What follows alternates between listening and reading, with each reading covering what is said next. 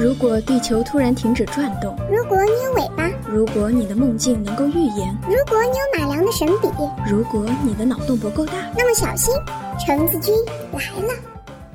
本节目一向保持不客观、不中立、不理性的态度。听完节目后造成脑洞大到收不住者，不好意思，不给予修补还原费用。成人请在十八岁以下人员陪同下进行收听。本节目由开号御书房制作播出。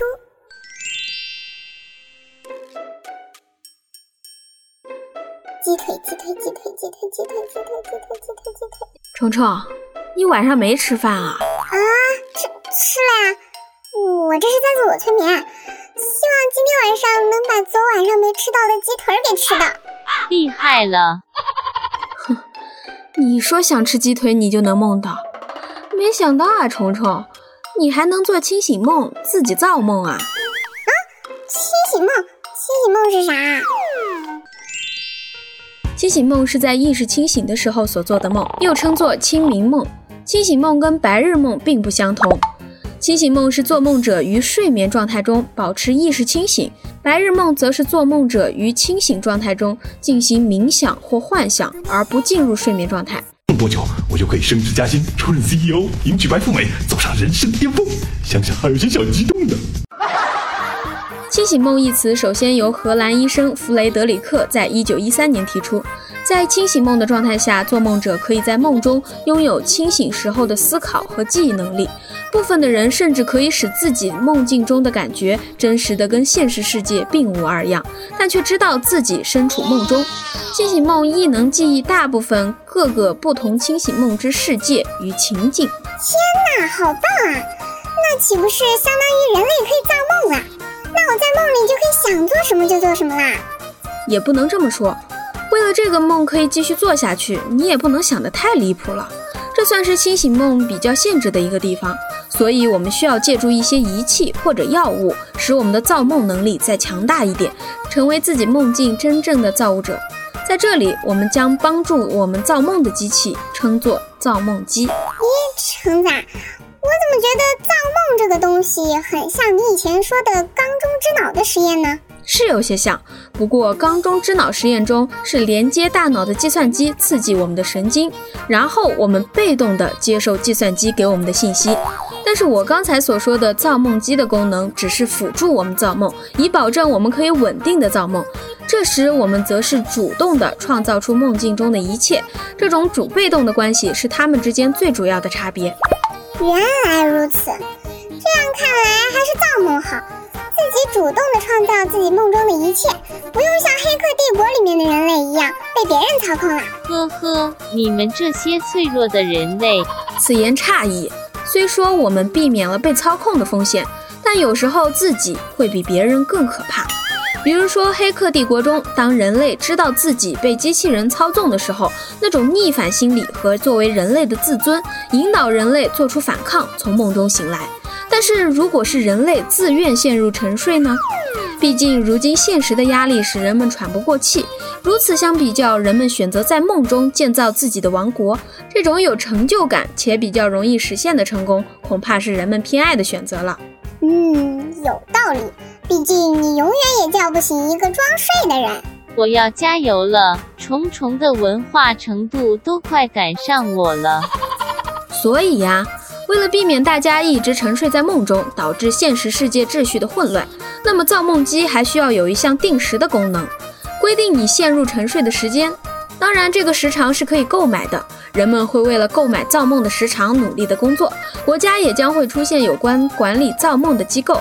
当然，每个人的梦境都是隐私，受保护的。哼，那我就努力工作一个月，然后攒起来，睡够三天的。三天？那倒是不用，毕竟梦境和现实也是有时差的。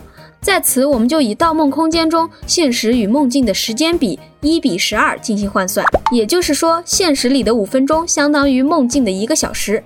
你在现实里睡三天的话，就相当于梦境中的三十六天。你要是睡那么久的话，我还真怕你醒来之后精神混乱，现实梦境不分啊！毕竟人在梦境中是不会死的，万一你回到现实中还以为自己在做梦，想尝试一下飞翔的感觉，从楼上跳下去，那你可真的就是历劫归去喽！啊，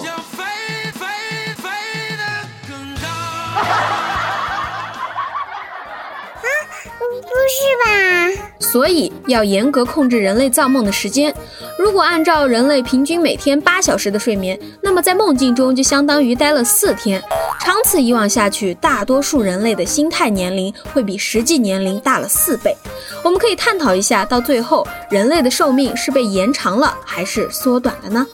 如果按照我们清醒的度过的时间来算，那么我们的生命是被延长的，因为在以前人类生命中三分之一的时间是在无清醒意识的睡眠中度过的，所以其实我们真正掌握的是我们生命的三分之二。但是如果将我们三分之一的无意识的时间变成有意识的造梦，并且在我们的感知和经历中，这三分之一的时间被延长了十二倍，那我们整个的生命就相当于延长了四倍。我的神呐！也就是说，我们拥有着十八岁的身体，却有着七十二岁的心理年龄。可以这么说，不过最后人类的平均寿命也可能是被缩短的。当你十八岁青春年少的时候，实际上已经经历了七十二年的岁月，也难保你不会对生命产生厌恶，从而选择结束自己的生命。所以从实际来看，人类的平均寿命可能会因此降低，人口低龄化问题可能会比较突出。所以人类的寿命究竟是被延长还是缩短了，这个问题见仁见智了。啊哦，那我又成了十八岁的小奶奶了。哈哈哈！来自本谷歌君的嘲笑。所以啊，造梦时长必须得到有效的控制，或者说利用。造梦其实也是将人类有限的生命得到了较大程度上的开发。我们可以在造梦中学习更多的知识，进行更多的研究，而且都是些基本无成本的研究。比如说，一项科学实验可能需要一年，如果我们在梦中对此实验进行模拟的话，也只需要三个月而已，而且毫无成本，这将极大的节约科研经费呢。嗯，我们不过是拿以前睡觉的时间用来学习而已。可怕！当然，造梦除了用于学习研究之外，也可以用来娱乐。现今的游戏公司估计会开发很多款梦境游戏。游戏公司通过造梦机引导玩家进入梦境游戏，在梦境中，游戏玩家对于游戏的体验恐怕远胜于现在 VR 眼镜带来的快感和真实感。除此之外，我们可以将视频聊天转变为在梦中相见。相信大家都感受过梦境体验带给我们的真实性。那么，只需要将见面者的造梦机通过梦网连接起来，将其他人引入其中一人主导的梦境中，那么他们就可以在梦中相见了。真棒啊！这样的话，就算我在外地上学，上课，晚上就可以和家人待在一起了，就像还住在一起一样呢。没错，这也是各位异地恋的福音了。虽然白天见不到面，但是一晚上八小时的睡眠相当于四天呢，而且还可以是你想要的二人世界哟。啊，我仿佛听到了啪啪啪的声音。别开车，营养跟不上。哎呀这都几点了？什么，橙子，我得赶紧去梦中吃鸡腿了，我先走啦。虫虫俨然已经成为了一只猪了。好啦，本期节目到这里就结束了，感谢大家浪费宝贵的时间收听本期节目。如果真的觉得橙子君的脑洞足够大，可以留言、点赞、转发。橙子在这里谢过各位啦，我们下期节目再见。拜了个拜，嗯嘛。